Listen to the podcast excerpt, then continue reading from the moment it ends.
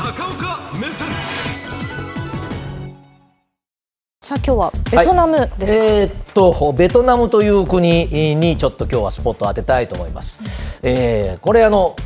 昨日お帰りになりましたけれどもあのベトナムと日本というのはですねあのベトナム戦争がまあ一応一段落してから国交を樹立したんですね、まあ、それまで戦争してましたからあのアメリカとね。で、えー日本とは大変いい関係を続けておりまして、まあ、50年の節目を迎えて、えー秋篠宮様ご夫妻が、まあ、お出かけになったというのが昨日までなんですが実はこのベトナムをめぐってロシア、中国、そしてアメリカといった超大国が今もう大変心ざわざわ、心配、ベトナムちょっとこっちに来てくれないかなという圧力を強めております。中国、ロシアも焦らせるベトナムの存在。これ日本にとってもとても大事な国なんですね。でこれはもう年々強まっております。でまず秋篠宮様の到着の映像からご覧いただきましょう。ここにもヒントがございます。はいどうぞ。えー降りてこられたこの飛行機です。もうお分かりだと思いますが政府専用機です。あの政府専用機もですねやっぱりお乗りになる方誰でも乗せるわけではなくて皇族といえどルールがございまして基本はこれ天皇陛下なんですね。であのベトナム政府としてはあ国交樹立50周年ですので、まあ、陛下に来ていただきたいという思いがあったんですけれども、まあ、陛下もいろいろご都合がございますので、天皇陛下の名代という立場で行かれているということを、まあ、日本政府としても政府専用機を使って強調しているということなんですが、はい、ちょっとこちらご覧いただきましょう。ベトナムの大きさですがあの人口は日本よりもまあちょっと2000万人ほど少ないですけども全体の大きさは日本列島より少し小さいんですね、で日本の企業がなんともう2000社あ進出をしておりましてこれも年々増えておりますがちょっと企業の名前を見ていただくと、まあ、パナソニックはね、まあ、世界中にあるだろうということで理解をするんですけどイオン？ああらファミリーマート、えーニトリなんていうのはもうあの一番最初にベトナムで大工場を作ったと言われている、うん企業でございますがこのコンビニです。でコンビニもですねあの日本が生んだものすごい文化だと言われてますがベトナムの皆さんもコンビニ大好きでハノイにはですねファミリーマートさんもそうですが日本の名だたるコンビニはほとんどお出店をしています。でそこで一番の人気がおにぎりです。でおにぎりも我々が普通にコンビニで買うのと同じあのフィルムに包まれたおにぎりで日本円でだいたい1個80円ぐらい、一番人気は日本とこれ全く一緒です。シーチキン。でえーもう一つ日本語ともうお我々が使っている言葉がですねもうベトナムの言葉になっちゃってるものがあります。それがこれです。ベトナムの街中見ますと、えーこのバイクが、はいあー本当にあの庶民の足として走っております。もう皆さん乗ってます。えーしかしながらこれベトナムの皆さんにあのバイクがって言ったってえ？っていう顔をされます。えーベトナムではバイクはこう呼ばれます。ホンダ。そうなんですね。えーホンダのバイクのシェアがすごいんですだからもうあのお若い方にはもうバイクというよりはあのあなたのホンダはねと話をした方が通じると言われこれはちょっと真偽は分かりませんが、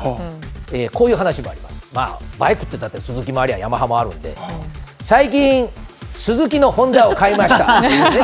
というようなね。話がもう伝わるぐらいやっぱり好かれているということもございます。で、えーもうこの数が示してますね、あの日本にいらっしゃって働いてくださってる方技能実習生。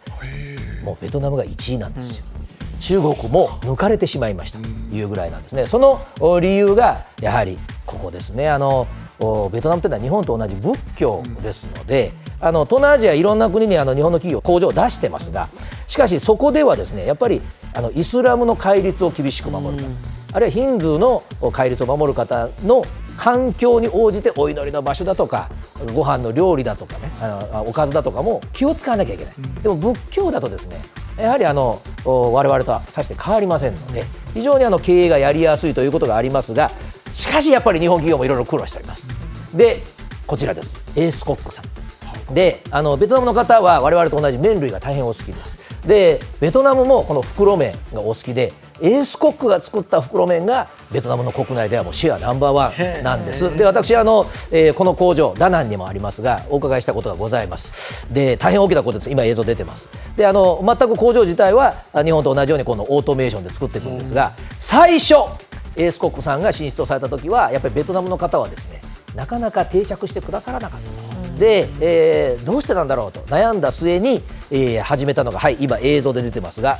社員食堂です。で社員食堂を日本から文化として持ってきました、そうするとはいこれ皆さんおじさん食べてますこれ本当にエースコックさんの食堂です。私も行かせていただきました。ここでは工場長さん日本から来た偉い方一緒に食べます。でベトナムのこう若い、えーまあ、青年たちも一緒に食べます。つまりベトナムはですねお食事はやっぱりみんなで食べるもんだと。でわ日本ってのは素晴らしいな。すごく偉い方も一緒にお昼を私たちと一緒に食べてくれるんだと。いうようなことを持ち込んだらですねもうこれだけであのベトナムの方は会社に残りますと。言ってくれたというところもちょっとなんか日本人にこう訴えるものがあります。さあただいい話ばかりではございませんでこの辺りからやはり大国がイライラしてこうベトナムを見るっていうところが、はい、まずこちらでございましてあのベトナムはですねやっぱり中国と今日本あまり良くないと言われてます。で中国でものづくりをしている風習が日本の企業ずっとあったんですけどやっぱり今の習近平政権になってあの日本企業の間でちょっと最近の中国は怖いよねと。いきなり法律が変わったりあるいは日本の従業員をスパイ扱いしたりということなので、まあ、チャイナプラスワンという経済用語があるんですがもうちょっとまあ近い国で仏教で安定してるし日本人のことも理解してくれるしここでものづくりをしようっていう会社がやっぱりどんどん増えてるということがまず一つで中国からすると出ていくのかということで、まあ、ちょっとベトナムと日本に対して厳しい目がということがございます。そしてもう一つの大国ロシアはどうしてイライラするのかこちらでございましてロシアってのはもともとベトナムの後ろ盾といえばロシアでした、というか旧ソ連です。で、えー、ベトナム戦争ですからアメリカと戦っていたその当時の北ベトナム共産国家ですがここを武器を輸出して一生懸命支えたのがソ連なのでウクライナの戦争が始まってからもですねベトナム政府は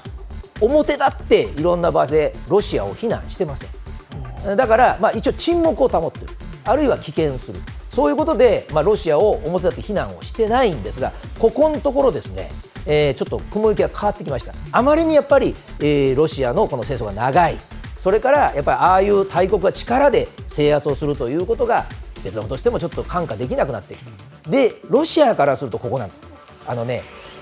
ロシア製の武器をすっごく買ってくれてる国です。で、えー、ロシアに言わせればですねインドに次ぐぐらい今でも武器のお得意様なんですね。で、えー、そのベトナムが徐々に姿勢を変えてくるきっかけを作ったのが、まあ、なんとかつての敵国でございます、米国です。はい、でアメリカはですね今月になってまた動きが急加速しています。で、バイデン政権は大統領が今月の10日初めてベトナムを訪問してですね、そして、えーまあ、ベトナムのトップと握手をしてえー、戦略的パートナーシップをやりますと書いてあります。小難しい言い方ですがもっと平たく言えば武器を売るってことです。でアメリカがあれだけウクライナに言われても出さなかったと言われている F16 戦闘機、うん、これをですね売ることも考えましょうということを言い出したもんですからロシアとしたらおいおいうちのお得意様ロシアのスホイ戦闘機買ってくれたのに F16 買うのか？大変イライラしてこれ動きを見てる。そしてもう一つはやっぱり中国もイライラして見てるというのは最近ベトナムともともとねあの国境をめぐって争いはありましたけどそんな大きな戦争にまでは行ってないです。あの小競り合いはいっぱいあります。で、えー、この南シナ海なんですね。で中国は最近地図を書き換えたと言われてますがこれ全部自分の国のもんですと言い出すようになりました、で当然ベトナムは自分の庭先です、えー、ここで漁船もいます。そこでこんな事件が起きました。はい映像見てください。ベトナムの漁船に体当たりをされた。でベトナム側は中国の海警局つまり海上保安庁に当たるところに体当たりをされた。で、えー、お互い南シナ海は自分のところだとこう言い合いをしてるんですが実はですねベトナムも中国も同じものを持っていると言われてます。それが海上民兵と言います。つまり、えー、漁師さんを装ってるんですが実態は訓練を受けた兵隊さんが乗ってる。でこれ中国は前からそうだと言われてますでベトナムもこの中国のまあ、傍若無人に対してベトナムからすればですね、えー、対抗するためにこの海上民兵を増やしていると言われているんですがさあ歴史を見ていただければテレビご覧の皆さんも納得していただけると思います。ベトナムという国は世界で唯一の国なんです。世界の超大国も恐れる理由がここにあります。ベトナム戦争の時のアメリカは核保有国でした。その核保有国に人間の兵隊の力だけで勝ったのはあの国だけです。ですからイラク戦争もアメリカ行きました。占領しました。しかし当時のベトナムいわゆる北ベトナムは全くアメリカ軍の侵入を許してないわけですね。ですからベトナムのこの軍事力というのは高価な武器を持ってるから怖いではなくてあのアメリカでも勝てないという恐ろしさをやはり超大国は認識をしているということがございます。で今あ日本もですねちょっと関わりを深めてきているのはこれからニュースでよく出てきますから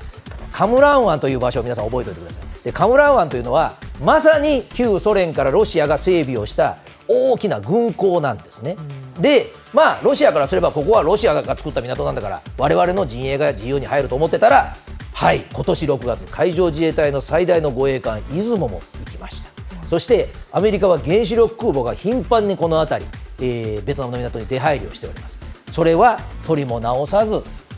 中国の台湾有事をやりづらくする。最近フィリピンにも米軍の基地の使用を大きくしてくださいという話がまとまりました。中国も大変気をもみながら渋い顔でこのベトナムの最近の事情を見ているということであります。